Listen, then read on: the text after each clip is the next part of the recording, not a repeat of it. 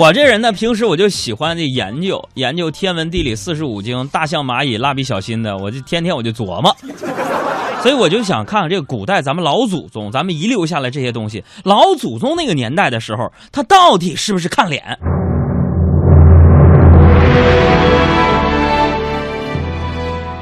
呃，当时我就翻我刚来到地球那会儿，应该是三皇五帝时代吧，我就翻我那小日记本，我就发现呢，其实早在三皇五帝时期呢，各位皇啊帝呀、他们就已经是外貌协会的了。为什么呢？我日记本有记载呀，这个舜呢取人以色，禹呢取人以言，汤取人以身，文王取人以度。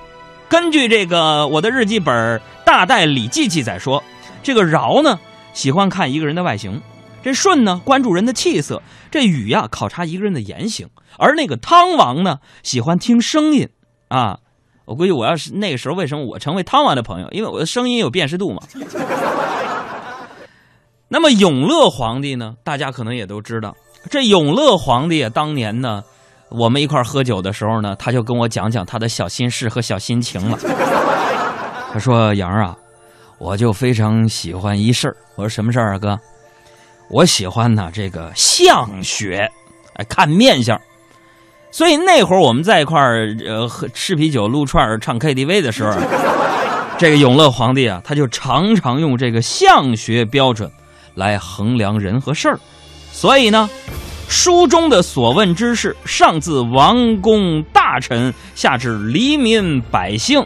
你比如说啊，在我印象当中，有这么一事儿。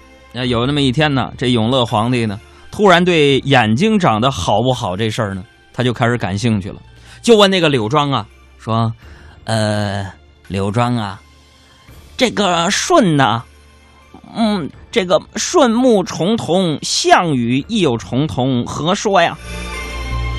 这柳庄就回答说：“舜的眼睛细而长，那是凤目，啊，呃，这个项羽呢，眼睛圆而漏。”眼角呢起了皱纹，像鸡眼，是凶相也。哎，不过那时候我就在思考一个问题：你说那时候也没有照片，天晓得柳庄怎么知道这个舜的眼睛细长，而项羽长了一双鸡眼呢？所以在这我想说大家啊，觉得你们不要再看脸了。我们这些普通人压力真的好大不啦？啊，有钱人喜欢说钱不是万能的。长得好看的人就说了：“哎呀，其实长相并不是很重要。你看那帮瘦子，天天跟我说：‘杨儿，其实胖点挺好，健康。’然后努力的人跟我说：‘努力并非是成功的决定性因素，懂意思吗？’ 朋友们，我现在才知道，他们只是虚伪的随口说说，可我全都相信了。哎呀，我就吃过这样的亏呀，朋友们。”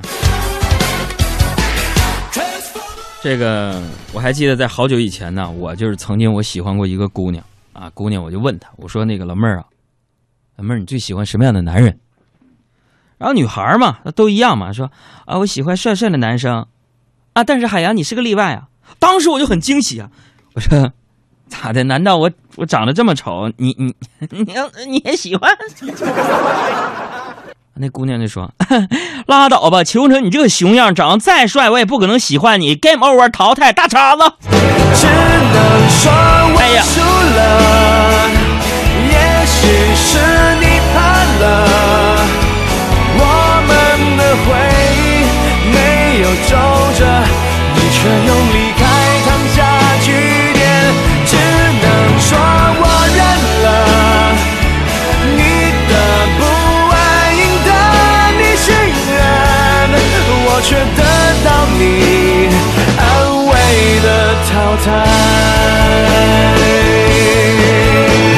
我们接着说这个看脸啊，看脸呢被认为不靠谱，是什么时候？